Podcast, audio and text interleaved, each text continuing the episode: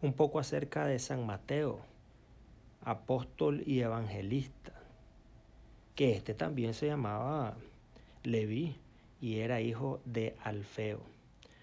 Mateo significa regalo de Dios, pero ¿cuál era el oficio de Mateo? El oficio de Mateo era el de recaudador de impuestos, un cargo muy odiado por judíos porque esos impuestos se recolectaban para una nación extranjera. Los publicanos o recaudadores de impuestos se enriquecían fácilmente y quizás a Mateo le atraía la idea de hacerse rico prontamente.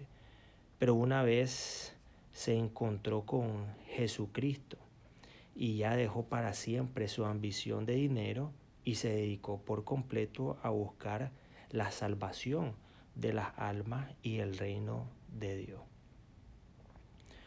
Como éste ejercía su oficio en Cafarnaún y en esa ciudad pasaba Jesús muchos días y obraba milagros maravillosos, ya seguramente Mateo lo había escuchado varias veces y le había impresionado el modo de ser y de hablar de este maestro formidable. Y un día estando él en su oficina de cobranzas, eh, quizás pensando acerca de lo que debía hacer en el futuro, vio aparecer frente a él nada menos que al divino maestro, el cual le hizo una propuesta totalmente inesperada. Ven y sígueme, le dice Jesucristo a Mateo. Mateo aceptó sin más la invitación de Jesucristo y renunciando a su empleo tan productivo. Ahora bien, este se fue con él, no a ganar dinero, sino alma, no a conseguir altos empleos en la tierra, sino un puesto de primera clase en el cielo. San Jerónimo dice que la llamada de Jesús a Mateo es una lección para que todos los pecadores del mundo sepan que sea cual fuere la vida que han llevado hasta el momento, en cualquier día y en cualquier hora pueden dedicarse a servir a Cristo y Él los acepta con mucho gusto, o mejor dicho, nos va a aceptar con mucho gusto. Mateo, al despedirse de su vida de empleado público, este dio una gran bienvenida a todos sus amigos y el invitado de honor era nada más y nada menos que Jesús y con él, lógicamente, sus apóstoles. Y como allí se reunió la florinata, como uno dice, de los pecadores y publicanos, los fariseos se escandalizaron horriblemente y llamaron a varios de los apóstoles para protestarle por semejante actuación de Jesús. Estos le preguntaron cómo es que su maestro se atreve a comer con publicanos y pecadores, a lo que Jesús respondió a estas protestas de los fariseos con una noticia que a todos nos debía o nos debe llenar de alegría. No necesitan médicos los que están sanos, sino los que están enfermos. No he venido a buscar sanos, sino pecadores, y a salvar lo que estaba perdido. Probablemente mientras decía Jesús esto, estaba pensando en cada uno de nosotros, en ti y en mí.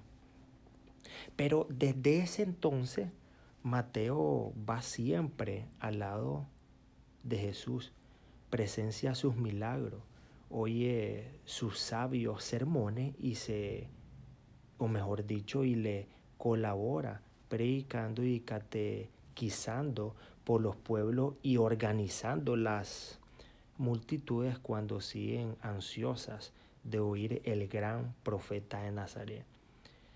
Jesús también lo nombra como uno de los doce preferidos a los cuales llamó apóstoles o enviados o embajadores. Y en, y en Pentecostés recibe el Espíritu Santo en forma de lenguas de fuego. Los judíos se dieron, o mejor dicho, le dieron 39 azotes por predicar que Jesús sí había resucitado y lo mismo hicieron con los otros apóstoles.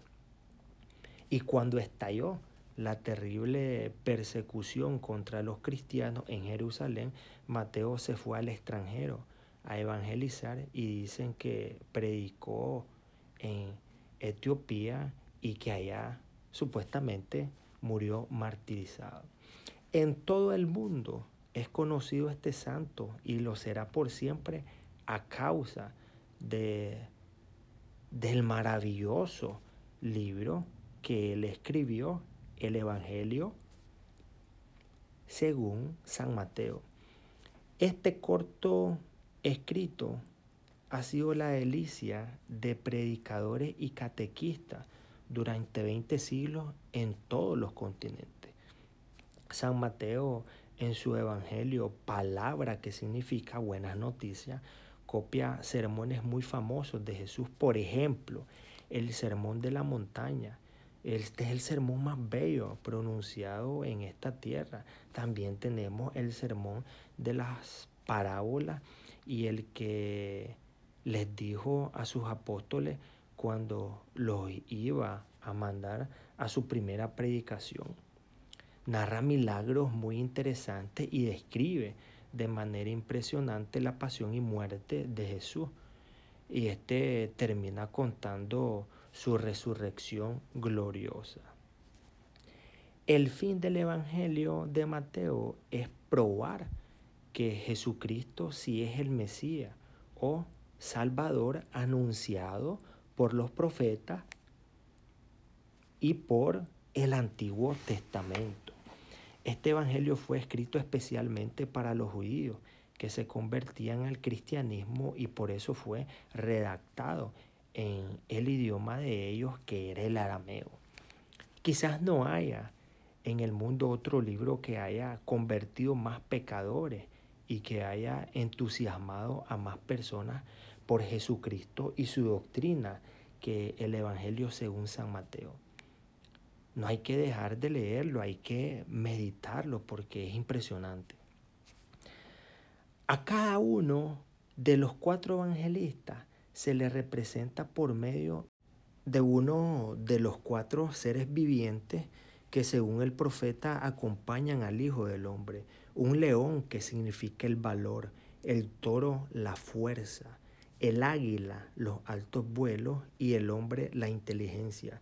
A San Marcos se le representa con un león, a San Lucas con un toro, porque empieza su evangelio narrando el sacrificio de una res que estaban ofreciendo en el templo. A San Marcos por medio del águila, porque este evangelio es el que más alto se ha elevado en sus pensamientos y escritos. Y a San Mateo lo pintan teniendo al lado a un ángel en forma de hombre, porque su evangelio comienza haciendo la lista de los antepasados de Jesús como hombre y narrando la aparición del ángel a San José. Como dice Jesús en, en uno de los capítulos de las Sagradas Escrituras, convertidos y creer en el Evangelio un poco acerca del Evangelio de San Mateo.